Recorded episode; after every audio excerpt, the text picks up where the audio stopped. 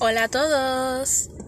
Hoy les traigo el tema de en Puerto Rico el respeto entre educadores. Comencemos con un cuento.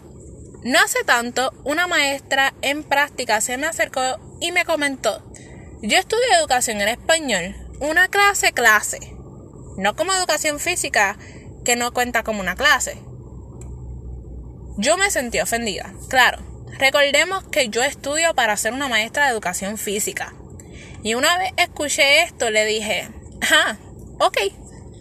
Yo estudio para ser maestra de educación física y fíjate, sí es una clase clase.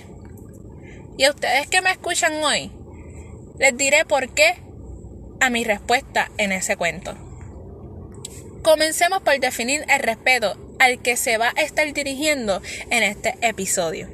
El respeto entre educadores de las materias consideradas requisitos y las materias consideradas electivas en las escuelas. Resaltaré que las consideradas dirigidas son las materias de matemática, español, inglés, ciencia, clases de estudios sociales o historia. Y las consideradas electivas son arte, artes industriales, educación física, en algunos colegios consideradas natación. También está la clase de salud, economía doméstica o como se le conoce ahora, maternidad y paternidad. También está la clase de música. Ahora, los educadores entre educadores no debemos de minimizar la especialidad de otros educadores. A ver, entremos en un momento de análisis de las materias.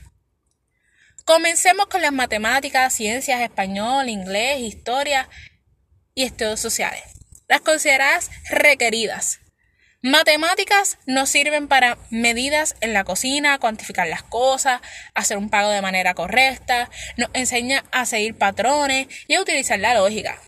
La ciencia nos sirve para cuestionar sobre lo conocido, experimentar para poner algo a prueba y encontrar soluciones que nos satisfazcan.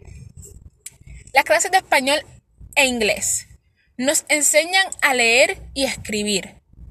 A medida que pasa el tiempo, se comienza a evolucionar el análisis crítico, las redacciones largas, el interés por más conocimiento verbal y escrito, y el inglés le incluye un idioma nuevo al puertorriqueño. Historia y estudios sociales. Estas materias enseñan eventos históricos de Puerto Rico y otros países. Les enseñan el pasado para mejorar el presente y el futuro. Ahora, analicemos las clases consideradas electivas. Educación física, conocida también en colegios como natación, arte, artes industriales, economía doméstica, también conocida como maternidad y paternidad, salud y música. La educación física en algunas escuelas especializadas en natación ayuda en análisis crítico, destrezas motoras, responsabilidad, respeto, valores, honestidad, cooperación, trabajo en equipo y la lista sigue. Las artes y artes industriales ayuda de manera inimaginaria, comenzando con que ayuda a la formación de destrezas motrices, la visión y el cómo hacer las cosas de manera detallada.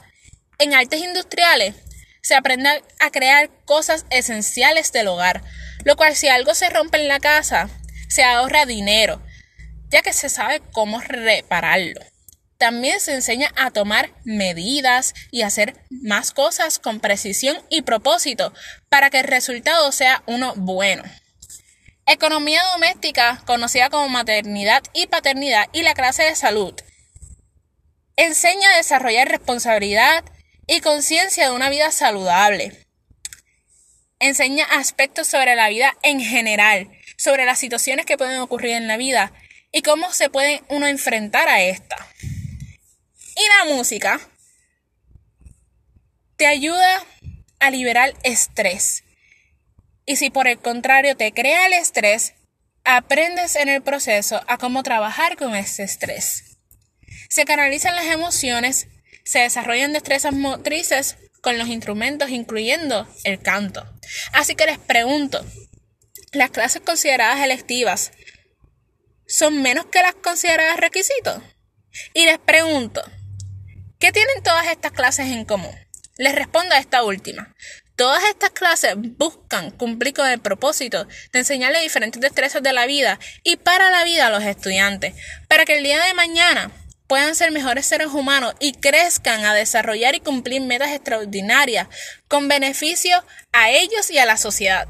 Así que mi respuesta a esta persona del cuento fue que educación física sí es una clase clase, porque tal como las clases requeridas, las electivas también cumplen con una gran parte del desarrollo exitoso de los estudiantes.